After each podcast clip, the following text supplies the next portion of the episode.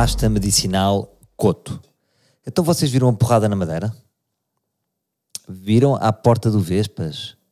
Tudo à batatada, putos adultos, tudo na porrada. Eu por acaso lembro-me daquela porta porque sempre que vou atuar à Madeira costumo ir ali almoçar nos restaurantes que são, são perto ali da cena e costumo sempre passar pelaquela porta, ou seja, nunca fui ao Vespas, mas há sempre, olha aqui é que é o Vespas, aí é Vespas, é aquelas cascas de amendoim, não, esse é outro, ou é este, não sei, nunca percebi bem. E acabei por nunca ir ao Vespas porque também sempre me disseram, aquilo é mais putos. Aquilo é mais putos, então olha, deixei passar o timing de ir ao Vespas. Uh, mas de facto aquilo é mais putos, não é? Porque aquela porrada. E faz-me sempre. Sempre que eu vejo porrada, que é bons 3, 4 minutos de porrada com o telemóvel. O que é engraçado é que, não sei se vocês viram, sabem o que eu estou a falar. Um, todos os jornais agora estão a passar que foi uma grande porrada à porta do Vespas. E quem, ou seja, deu-se muitas condições ao realizador de porrada. Porque ele nunca foi ao barroado, nunca disse: Estás a filmar? Não, ele estava ali no meio de tudo tipo grandes planos, aquilo foi tudo um plano de sequência e nunca ninguém hum, bateu no gajo do telemóvel. Que, que, é no fundo como as regras da guerra, não é? Tipo, combate entre militares, pá, vamos respeitar a imprensa, está tudo bem, a imprensa está a cobrir o evento e achei piada a isso. Agora, hum, pá, sinistro, não é? Eu sempre vejo porrada, estavas a dizer, penso assim, porra, o mundo é assim. Será que o mundo é assim e eu já não tenho noção? O mundo é este lugar louco de porrada. Eu, eu das vezes que eu, que eu que uma porrada mais me impressionou foi até há pouco tempo, imagina, estamos ali a falar há três anos que eu fiz uma festa de anos no, ali num bar que eu acho que já não existe, que é o Topo no Castré. Topo, acho que sim, que era o Topo, que agora já não existe, pronto. Que era ali um primeiro andar em cima de um viking ou de um ou daqueles bares do Castré, ou do Oslo, ou de uma, uma terra do norte da Europa. E eu estava ali, estava a beber a, a, minha Heineken verdusca e hum, eu, eu, cedo muito ao marketing, adoro aquela Heineken pela garrafa. Se me dão tipo uma Heineken que não está naquela garrafa, já não quero. Porquê? Porque eu sou uma vítima daquele marketing. Eu adoro estar a beber aquela garrafinha. A metálica, sabem a metálica? Que é verde e cinzenta. Ui! Porque sinto que aquela é melhor, não é? Porque tá, parece que aquela embalagem preserva mais o frio. Não sei explicar. Eu acredito naquela Heineken. Estava ali a beber, chill, estava, ou seja, fui quase quando, quando vocês casam, não sei se vocês já casaram.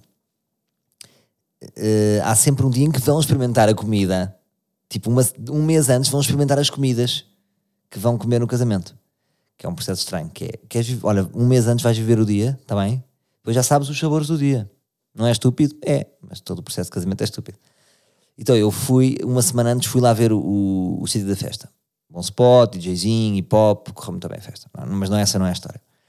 A história é que eu estava lá à janela a beber a minha Heineken metálica. Queria tirar o Verdusca, se pudesse editar o que eu disse há bocado, não gostei. Heineken Verdusca. Queria dizer Heineken metálica, prefiro. E pá, vejo um gajo, uma altercação, um gajo a tipo a empurrar o gajo, tipo, não, não sei o quê, não sei o quê, e vira costas.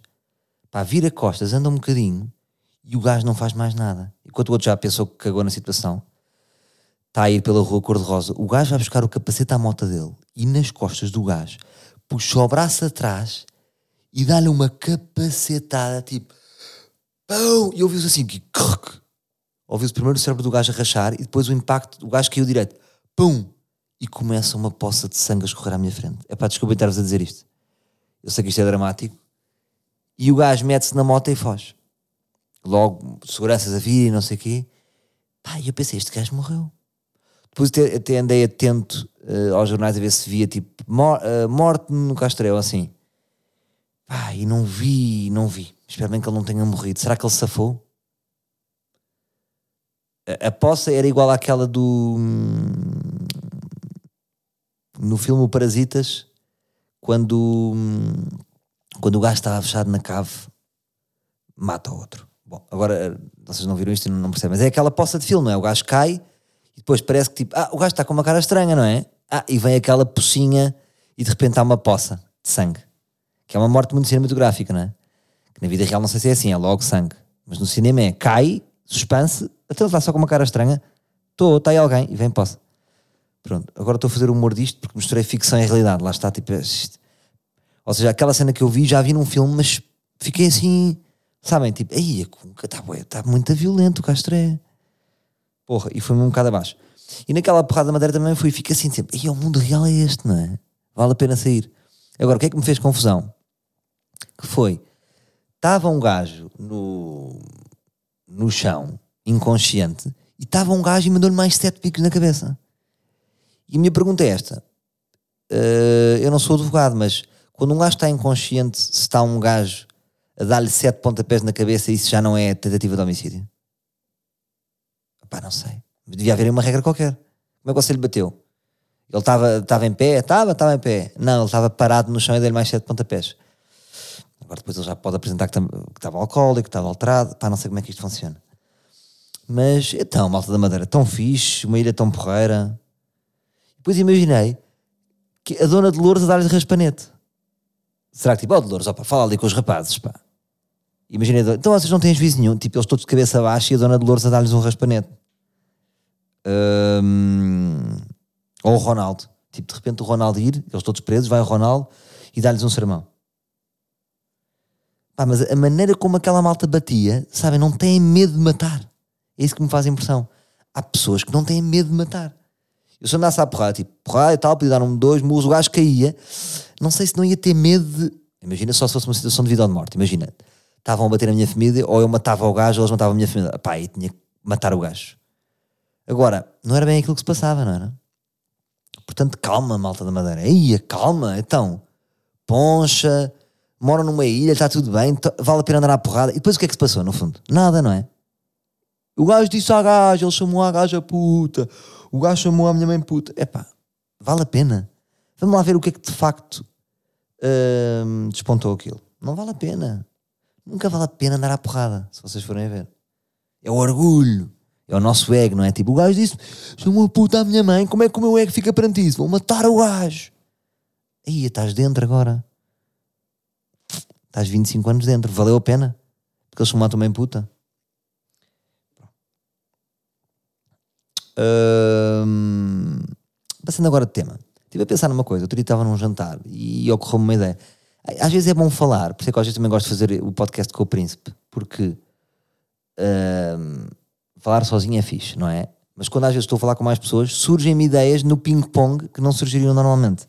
Então ocorreu-me isto, que eu acho que nós estamos a cometer um erro hum, em relação aos extremismos. Ai, os extremismos, os extremismos, o Trump, o Bolsonaro, o André Ventura. E, e nós estamos aqui, estamos a perder a guerra de comunicação. Nós, estou a chamar nós a quem, quem não, não se revê naquele, hum, nesse estilo de, de, ia dizer popolíticos. Olha, giro. Até vai ficar aqui na descrição. Os popolíticos. Popolíticos é um bom nome. Foi eu que inventei, hein? Deixa-me só escrever. Políticos. E hum, o que é que se passa aqui? Nós estamos a perder a guerra de comunicação. Porque fica tudo muito extremado. E o que eu vejo é tipo, ei, esse atrasado mental, André Ventura, ei, o Bolsonaro é, um, é, é bronco, é um mongoloide, é mesmo bru. E os argumentos chegam por aí. É tipo, é tão evidente para essas pessoas que eles são brolhos que não se esforçam na retórica. E o que é que eu achava interessante? Eu achava giro criar em Portugal um reunir os criativos, tipo malta de agências de publicidade, malta, pá, criativos de todas as maneiras, humoristas, eh, pintores, músicos, malta que, que tivesse interesse em perdermos um- um- um- uns dias da nossa vida para chegarmos a uma estratégia de comunicação para combater populismo. Porque o que nós temos agora não é eficaz. Aí ninguém gostava do Bolsonaro, presidente do Brasil. Aí o Trump, presidente dos Estados Unidos. Aí o Ventura. Malta, têm dúvidas que o Ventura nas próximas eleições vai subir? Vai- o André Ventura vai ter 10 deputados. Se continuarmos nesta, se continuarmos nesta linha de, de argumentação. Portanto, eu queria criar uma espécie de convenção, não sei como é que se chama isto, um... no fundo era montar uma estratégia de comunicação para combater os políticos. Ou seja, íamos perder tempo da nossa vida, mas eu acho que era uma coisa. eh, olha, era uma coisa que eu me via. Tipo, porque acho um jogo giro, acho que é uma coisa que eu podia acrescentar, de facto. Porque eh, ehm, os posts que as pessoas fazem no Facebook, malta, deixem-me dizer-vos isto: Cada post que vocês fazem no Facebook contra o André Ventura é um voto que lhe estão a dar. É isto que estamos a fazer. A maneira como se comunica é contraproducente, não só é contraproducente, como é, é produtiva para, para os políticos. Temos que comunicar de outra forma, mais calmos e direto. Temos que desmantelar os argumentos, chamar mais a atenção para os argumentos. Por exemplo, agora uh, chamaram-me a atenção porque o André Ventura tinha feito uma proposta qualquer que no fundo depois era frágil porque tornava mais leve uh, a violação dos 12 aos 18, de repente. Era castração química, se violasse pessoas até 12 anos. Era mais ou menos isto. Estou aqui a arriscar porque foi o que me contaram. Mas os 12 aos 18 mais leve. Então, não é em vez de dizer é, é ridículo, castração química, é mesmo isto. Isto não é nada. Tipo, isto é o país que temos. Querem este gajo que propõe a castração química. Isto não é uma argumentação. Temos de ter uma estratégia que parte sempre de ser calma, porque como nós sabemos, pelo menos falo por Portugal, os portugueses odeiam pessoas exaltadas. Temos de estar sempre serenos, não perder a calma, não desmantelar os argumentos. Senão o que é que parece? Parece que o André Ventura é um bocado como o Pedro Guerra. Lembram-se que Pedro, qualquer pessoa que falasse com o Pedro Guerra do Benfica perdia as taibeiras. Tipo, automaticamente descia ao nível do Pedro Guerra e parecia logo um parvalhão. Uh, e é o que acontece com o André Ventura. As pessoas criticam o André Ventura, mas quando eu vejo as pessoas a falar com o André Ventura, a forma como falam com o André Ventura ficam automaticamente também parvalhões. Percebem o que eu estou a dizer? Portanto, o que nós estamos a fazer, o mundo inteiro está mal. Está mal. Nós não te... Pessoas que, que não gostam de políticos, estamos. Está mal a nossa estratégia. Vamos repensar? Vamos organizar, organizar esse, esse tal grupo criativo que se encontra regularmente. E depois qual era o final do objetivo? Um PowerPoint, um documento com 50 páginas, com uma estratégia, 50 páginas ou as estratégias que for precisar, e entregar a todos os partidos. Pau, incluindo o, o André Ventura, olha, está aqui. Tudo bem, jogo aberto. O Bloco de Esquerda, PSD, PP, malta, é assim que se combate os políticos. Toma, tomai e embrulhai. Porque neste momento os próprios políticos não sabem. Os políticos não sabem. Vocês viram como é que foi no Brasil? Políticos, profissionais, espertos, brasileiros, manhosos, ainda por cima com, com, com os brasileiros são muito espertos na, na, na, comunicação, não conseguiram. Se não conseguiram, o que é que se passou? Estamos a pensar mal coletivamente. Portanto, proponho essa convenção. Mais, uh, outro tema. Ora, tive a arquivar, tive a arquivar um, as fotos do meu Instagram e é uma experiência muito interessante, malta. Porque quem me disse isto foi o Fernando Daniel. Vejam lá, não sei, eu sei que não estavam à espera, mas eu estive com ele na RFM e reparei que ele tinha, sabem aqueles que têm seis fotos só, que fazem uma montagem que é um álbum, que é cada quadradinho é um bocadinho de uma foto grande. E disse: Fernando, como é que tu fizeste isto? Apagaste uma a uma, apagou uma a uma. E ele disse: Não, mas eu posso arquivar e, e depois posso pôr a qualquer momento. Claro que a pessoa arquiva e nunca mais vai, nunca mais vai pôr uma fotografia de, de, de Monte Gordo 2013. Não faz sentido. Que ainda por cima as nossas fotografias antigas de 2013 é tipo uma cerveja. E depois pomos tipo só fresquinha. E achamos que isto é um conteúdo. Então, tive a editar a minha vida. Eu tinha pá, 1800 fotos e neste momento tenho 198. Portanto, uh, e, e, e, foi giro o processo, porque fiz em várias, fiz em 4 ou 5 dias, mas foi, foi ali uma viagem temporal que eu fiz. Tipo, fotos em Amsterdão, fotos quando eu estava solteiro no Rio, e de certa forma vivi um bocado aquelas emoções, até, até mexeu um bocado com, com altos e baixos que eu tive da minha vida, e, e foi giro ver isso. Então fiz ali uma edição, mais ou menos de 200 fotos, do, do, do que tinha sido dessas 1800 fotos, as fotos mais, os momentos mais importantes para mim. Digo já que houve algumas alguns momentos que não estão lá, que foram muito importantes para mim, só que eu tirei porque imagina, não gostava da foto simplesmente, ou do conteúdo, ou da descrição. Então, mas aquelas 200 eu acho que são momentos-chave, muito relacionados com o trabalho, porque eu uso aquilo como uma ferramenta de trabalho, não é? Uh, mas tenho, tenho, tenho lá a minha bike, tenho lá uma foto da minha filha, assim um, um porque também faz confusão, tipo, não ter nenhuma, sabem? Penso que a minha filha cresceu, oh pai, eu estive aqui a ver, e o pai nunca me pôs. Ou seja, eu não gosto de pôr, mas depois pensei, se, imagina que ela fica triste, parece que eu não estou a pôr. Bem, enfim. E. Hum, não, mas depois quando ela fez um ano, um ano, depois assim, um ano, tá, porque, era porque essa fotografia depois vou recordar, estávamos mesmo felizes, sabem? É um momento de felicidade. Depois cortei aquelas que pareciam mais plástico, das fotos que pareciam mais plástico, tentei pôr assim os momentos mais, mais raw. E, e é um processo de giro. Ora, experimentem fazer isso, porque no fundo é, estão a editar a vossa vida. Foi o que eu fiz, eu editei a minha vida desde 2013 que é a altura que, que eu tenho Instagram. E, então ainda, ainda consigo fazer outro corte, que é quase como um filme. Epá, imagina os episódios de São Menino para ir, quando está lá o limão, diz assim: epá, já tenho um primeiro corte de uma hora, depois aquilo vai ter 20 minutos. Entre 20 e 25. Então, o primeiro corte de uma hora, depois vai-se cortando para 30, vai-se fazendo para 40, vai-se fazendo assim cortes progressivos. E eu fiz agora um corte, um primeiro corte de 200. Eu já tinha feito um de 500, agora fiz um corte de 200 e sinto que ainda posso ir mais longe. Se eu for a ver bem, tipo, realmente quais é que são os momentos. Pois há umas que também só estão lá porque eu acho que estou giro. Que é uma. Uh, mas é fixe, é fixe. Claro que há muito este conceito, imaginem, vocês têm, às vezes têm as namoradas e as namoradas e apagam, não é? Simplesmente acabei, apagamos. Então, mas onde é que está aquela namorada que ele? Ah, não está, está. Hum, andamos. Andamos rápido. Andaste com há 4 anos? Hum, não sei. Andei. Um, mas eu, eu, tenho uma coisa que se calhar vocês não têm, que é no, no Instagram não tenho nada, mas vocês já sabem que eu, que eu já fui casado. E, por exemplo, há uma fotografia com a minha ex-mulher no Google. É, o que é estranho, deve ser para mim e para ela, não é? Porque está ali para sempre, não dá para. Tipo, vocês, não é? Apagam, está bem. Eu estou fedido. De repente, uma vez fui a uma festa no teatro do bairro, cometi o erro, eu nunca cometi estes erros, mas cometi. Cometi, aquele erro de, de daquela foto, tipo, estava emotivado, que era uma festa de expressões fictícias, ei, foto já está, então fica para sempre. E agora imaginem um dia a minha filha estar a pesquisar no Google, ah, então pai, teu pai teve outra senhora. Pois é, filha, é uma longa história, o pai vai-te contar. O que não tem mal nenhum, não é? E de certa forma também nós não podemos apagar a nossa vida. Que às vezes é um processo que nós fazemos. Vocês têm uma namorada de 5 anos e apagam da vossa vida. Pois parece que não existiu. No fundo existiu, não é? E não temos que. E está tudo bem, pronto mas, mas é, é, sempre estranho estar lá, percebem? Até porque ela seguiu a vida dela, eu segui a minha e está lá. E, e, quem não for ver até pode pensar que. Uh, que ainda é a minha mulher, mas já não é, já não é há muito tempo, já não é há muito tempo. Mas desejo de sorte. E. E pronto. Bem, fui ver o Parasitas. Grande filme, pessoal. Grande filme. Curti o El Parasitas. Mesmo. Que película.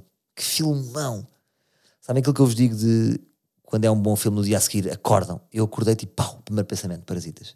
E é um filme brutal. E sem querer estragar o filme, é um filme que levanta ali um bocado uma questão da relação dos patrões e dos empregados. Uh, e às vezes, nesta relação, pode haver ali algumas insensibilidades. Uh, porque é sempre uma relação promíscua. Eu, eu, eu, por exemplo, eu acho que também aprendi a ser chefe, não é? Patrão, porque, porque também há maneiras de ser bom e mau patrão. Ser um bom patrão não é ser tipo chill, faz o que quiseres. Porque todas as pessoas gostam de liderança. Eu também gosto de ser liderado. E enquanto líder dos meus projetos, sei que é importante ser líder e as pessoas gostam de ser lideradas. É muito importante. Mas. Hum, às vezes é uma situação estranha, porque, ou seja, eu não me sinto melhor do que ninguém. E é estranho às vezes ter um empregado ou uma empregada, não é? E é porque hierarquicamente estão acima, mas, mas são pessoas iguais, percebem? Só que às vezes pode haver essa confusão e cometer-se algumas insensibilidades. E esse filme levanta essa questão. E é um grande filme, grande filme. E reparem uma coisa, pessoal: Irishman, que é uma seca do caralho, não vejam Irishman, porque vocês já viram, custou 180 milhões. O Parasitas custou 10 milhões. O Sou Menino para Ir custou X. Portanto, vejam lá, quanto mais barato, Uh, mas que filme, que filme. E de facto o filme, depois, mesmo aqueles 10 milhões, foi à grande, na minha opinião, porque o filme passa-se muito numa casa, uh, mas ganda filme. Ganda filme. Gostei mesmo do filme e tem, é, é, tem de ver esse filme. Por exemplo, agora outro dia, até me chateei com o meu amigo Limão, do São Menino Pai. Ele disse: o Lima nunca diz bem de nada, o Limão, é curioso. E diz só, hum, normalmente, quando uma coisa está boa para o Limão, diz assim: está ok isto é tipo muito bom. Está ok. E ele de repente disse que ele nunca gosta de nada. Ei, este último do filme do Adam Sandler está muito bom. Muito bom. Lima, estás tocado. Fui ver. É pá. Malta. Quer dizer. Aí ignorado pela academia. Mas é que nem pensa. Não chega a um calcanhar do Parasitas. Nada a ver. Já nem me lembro do filme do Adam Sandler que vi ontem. Agora pronto. Estou a comparar com o Parasitas, também estou a ser injusto. O, o que eu acho é que se ganha daquele filme é que o Adam Sandler é um grande ator. Mesmo. Faz-te um. E acho que ele agora está numa escada, já em dois ou três exemplos, deu. deu já tinha feito o Funny People, agora fez este. Dois ou três exemplos, já deu um exemplo que é um grande ator, não é só um ator de comédia. E acho que ele agora, com este aqui, ficou claro que ele, ele no próximo devia se mandar para um para um filme ainda mais pesado, tipo, tipo aquele filme que o Jim Carrey fez. Lembram-se? Que ele perdeu a memória toda. Acho que ele, devia se mandar para aí. Porque é muito normal. Porque às vezes as pessoas pensam, Ei, como é que um ator de comédia de repente dá um ator de drama? Que surpreendente. eu não acho surpreendente, porque é muito normal que um ator de comédia dê um bom ator de drama também. Eu acho. Os grandes atores. Porque, porque toda a base da comédia é a tragédia. Portanto, a, a tragédia está lá. Se o, se o comediante abandonar o seu lado mais superficial, tira a máscara e é um trágico do caralho. Uh, mais programas. Este fim de semana fui, fui hum, ver uma peça da Olga Roriz, Autópsia. Porquê? Vou-vos explicar porquê. Uh, porque o meu primo é produtor da companhia Olga e já estava em falta com ele, que já está lá há um ano e porque, porque eles nem, não estão sempre em Lisboa, não é? Não estão fixos. Fizeram em Lisboa no São Luís, depois fizeram ali, depois andam pelo país, depois andam pelo mundo e agora uh, voltaram à Almada. E fiquei muito contente com uma coisa que é, às vezes havia aquele preconceito da Almada, e mesmo eu, no meu humor, fazia, Ih, pessoal da Margem Sul. E depois, em conversa com o meu primo, chegámos a esta conclusão, e palavras dele: a Almada é a cidade do teatro. Acho que a Almada tem, tem um. As pessoas têm um interesse e uma ligação pelo teatro espetacular. O teatro que eu fui foi o, Cine Teatro Joaquim Benite Joaquim Benito depois foi-me informar, era um, era um, era um, acho que foi o fundador da companhia, uh, ou do teatro. E, hum, e portanto gostei da cena porque eu demorei, eu de repente demorei 8 minutos. Da minha casa ao Joaquim Benito foram 8 minutos. Eu que moro no centro de Lisboa. Portanto, olha, é aqui uma alternativa a ser mais leve, mais chill, porque às vezes eu não gosto muito de ir a Lisboa, que é muito social, sabem? Ali, olha, fui para a Almada, não conhecia ninguém e foi porreiro, conheci pessoas novas, fui abordado pela irmã de Olga Roriz, que disse: Gosto muito. Ela depois apresentou-se como irmã de Olga Roriz: Gosto muito. E eu: Ah, não faça isso, aquelas coisas, né? não faça isso. Uh, e depois ela chamou, chegou-me e disse uma coisa interessante, por acaso gostei. Nunca ninguém me tinha dito aquilo, mas eu percebo. Eu, ao princípio, não gostava muito de si. Mas depois pensei: não era não gostar, eu não entendia. E agora entendo. Você é muito original. Epá, vou-vos ser honesto, não, não, desculpem estar a fazer aqui um retweet de um elogio que está a contar, mas, mas percebo o que ela está a dizer, no sentido de que eu durante muitos anos era muito imperceptível. Hoje tenho outra maturidade, por exemplo, hoje, hoje eu sei estar na RFM. Compreendem o que eu estou a dizer? Há uns anos não sabia. Mas não percebem, não percebem o que eu estou a dizer, não percebem que é o Vine. Mas eu estou a dizer o Vine, eu digo o Vine, o Vine, quem sabe não sabe. Era assim mais irritante. E agora sei estar. Um gajo também vai aprendendo a, saber estar. E uma coisa é ser original, outra coisa é ser parvo. E foi o que aquela, o que aquela senhora me disse, no fundo. E gostei. Em relação à peça, que é o que interessa, gostei muito de ver ali o meu primo, tive muito orgulho nele. Acho que ele dá um belíssimo produtor da companhia. E depois a peça uh, foi interessante. Uh, foi, tive a peça toda a lutar, porque eu primeiro não tenho experiência de ver, de ver dança, não é? Uh, e depois até fiz a minha análise ao meu primo, ele escutou, umas coisas eh, achou que sim, outras que não. E o que é que eu achei da peça, só para vos dizer, eu que não percebo nada de dança, tive numa luta interior o espetáculo todo, o espetáculo todo, para perceber se estava a ver uma coisa antiga ou moderna. Isto é antigo ou isto é moderno? Isto é antigo ou isto é moderno? E no fim ganhou o moderno, no fim disse, não, pera, eu vi uma coisa moderna. Fiquei impressionado com a seleção musical da Olga, de repente às vezes uma música muito à frente, que só faltava ali meter um MDzinho e deixar-me levar. Um, fiquei impressionado com a entrega dos atores, achei muito físico. Até encontrei lá uma, uma professora minha que tinha sido professora na Moderna que, que pertenceu à companhia e disse: Então já não faz? Ela disse: uh, Já não tenho físico para isto, porque aquilo é muito exigente a nível físico. Um, Irritou-me quando as partes eram demasiado lentas, ou seja, acho que o espetáculo tem momentos muito apelidos e muito dinâmicos e outros que, uh, que me irritava-me a irritar aquela maionese, sobretudo o princípio. Eu achei o princípio do espetáculo maçador, posso dizer isto, os primeiros 5 minutos são maçadores e acho que não era preciso. Às vezes também, fazendo um paralelismo com o stand-up, se alguém me quiser ouvir, hum, eu falo como se alguém estivesse a ouvir, Olga lá está-me a ouvir. Uh, muitas vezes no stand-up, eu depois, quando ia editar os meus espetáculos, apercebia-me que as premissas eram demasiado longas. Ou seja, eu, na minha cabeça tinha que explicar demasiadas coisas, porque senão as pessoas não estavam a perceber. E depois, quando ia editar o espetáculo, via, porra, isto ficou explicado em, du em duas linhas. E às vezes até na edição do espetáculo, no Centro das Atenções, que era um espetáculo com uma hora e trinta ou uma hora e quarenta, eu depois passei para 50 minutos, e eu editava tipo bocados de dois minutos em que era eu explicar a piada, a premissa, para 20 segundos. Porque nós às vezes achamos que o espectador é mais burro do que é. E, por exemplo, nessa, nessa, na peça autópsia de Olga Ruiz, os primeiros 5 minutos é para estabelecer a premissa. E depois também, ou seja, claro que isto é muito diferente do humor, não é? A linguagem, porque não é só estabelecer a premissa e depois fazer uma piada. É estabelecer a premissa e depois tem toda uma componente de performance. Um, pronto, mas achei esse início lento. E depois houve ali partes muito modernas com, com música e com áudios que passavam que, que eu gostei. Outras partes que me irritou, sobretudo uma parte em que apareciam lá umas renas e que não estava a acrescentar, são 4 minutos que não, não acrescentam, na minha opinião. Mas fiquei contente, a, fiquei contente por, por, a modernidade ter ganho. Um, fiquei também contente de eu ter-me apercebido de um traço de álcool. Eu disse assim: oh, António, oh, oh, oh, as coisas, as, os movimentos são muito largos, não é? Ou seja, cada, cada, cada, cada quadro acaba um bocadinho em fade out. E depois o, o meu primo explicou-me que era uma característica da, da, da Olga, o, o, os movimentos feitos até ao fim, achei, achei, ao mesmo tempo que às vezes que eu achava maçador, achei, achei perfeito. Percebem o que que, eu, que eu digo? Não é, agora acabamos assim. Não, os movimentos eram perfeitos, há ali um rigor uh, genial em tudo aquilo.